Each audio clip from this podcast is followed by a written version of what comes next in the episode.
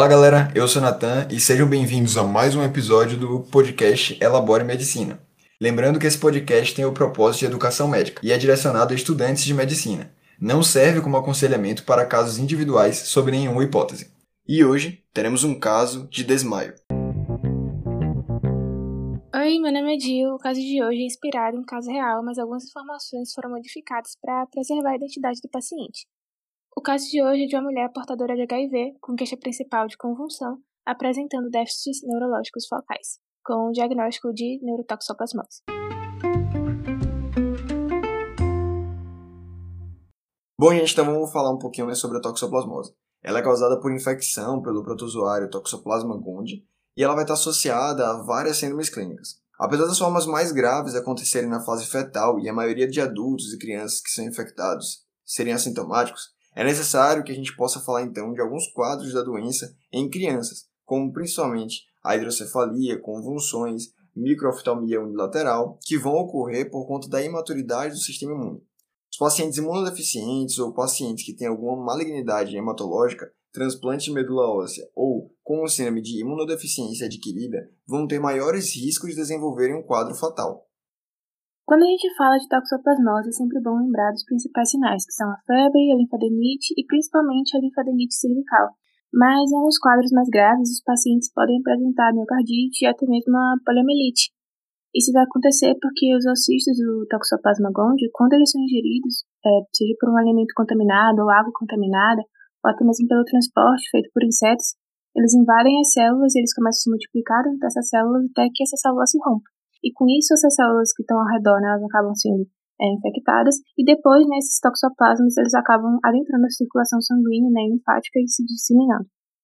E com o rompimento das células, vai ocorrer a liberação dos trofoszoítos, que são responsáveis pelas lesões e pela fisiopatologia da doença, já que as proliferarem dão origem aos focos necróticos.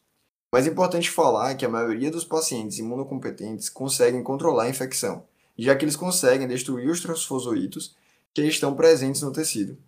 Mas quando o paciente, como a do caso, ela é imunodeficiente, a infecção aguda ela tende a progredir, causando não só a linfadenite, que é um dos principais sinais, mas também miocardite e encefalite necrosante. Um dos quadros que podem estar presentes também é a retinocoridite.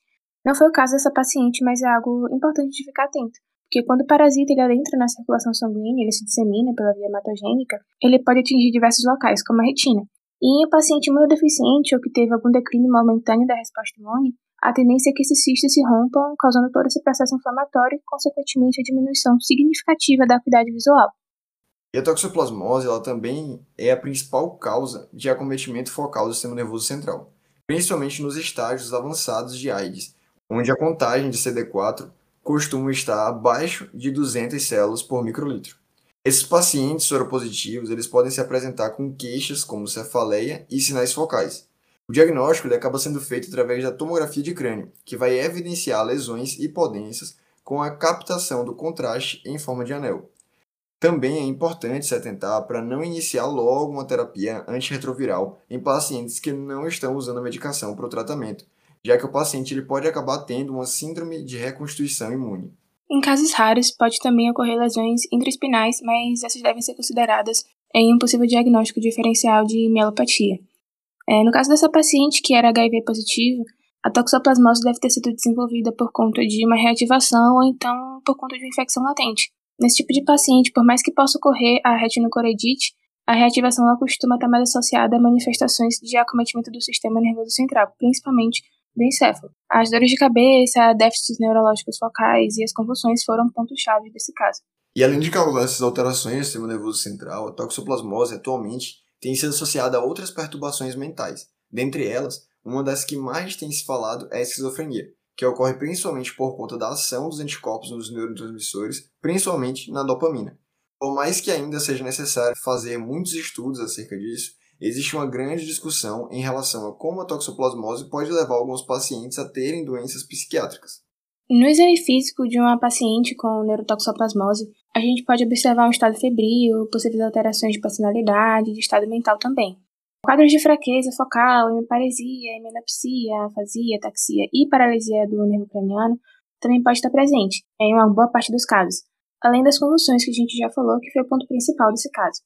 E é importante também fazer a solicitação de uma tomografia computadorizada ou então de ressonância magnética, com e sem contraste, né, para todo paciente que tem algum tipo de alteração do estado mental, dor de cabeça, ou então que tenha algum tipo de convulsão, ou então sinais neurológicos focais que estavam presentes nesse caso. E aí, nesse exame de imagem, pode ser observado, então, massas hipodensas na substância branca e gânglios da base, que podem apresentar tanto um padrão homogêneo como anelar, que são características bem indicativas de neurotoxoplasmose, mas a principal característica serão as lesões únicas. E no caso de os exames revelarem mais de uma lesão focal ou com alguma herniação próxima, é indicado fazer uma biópsia aberta com descompressão.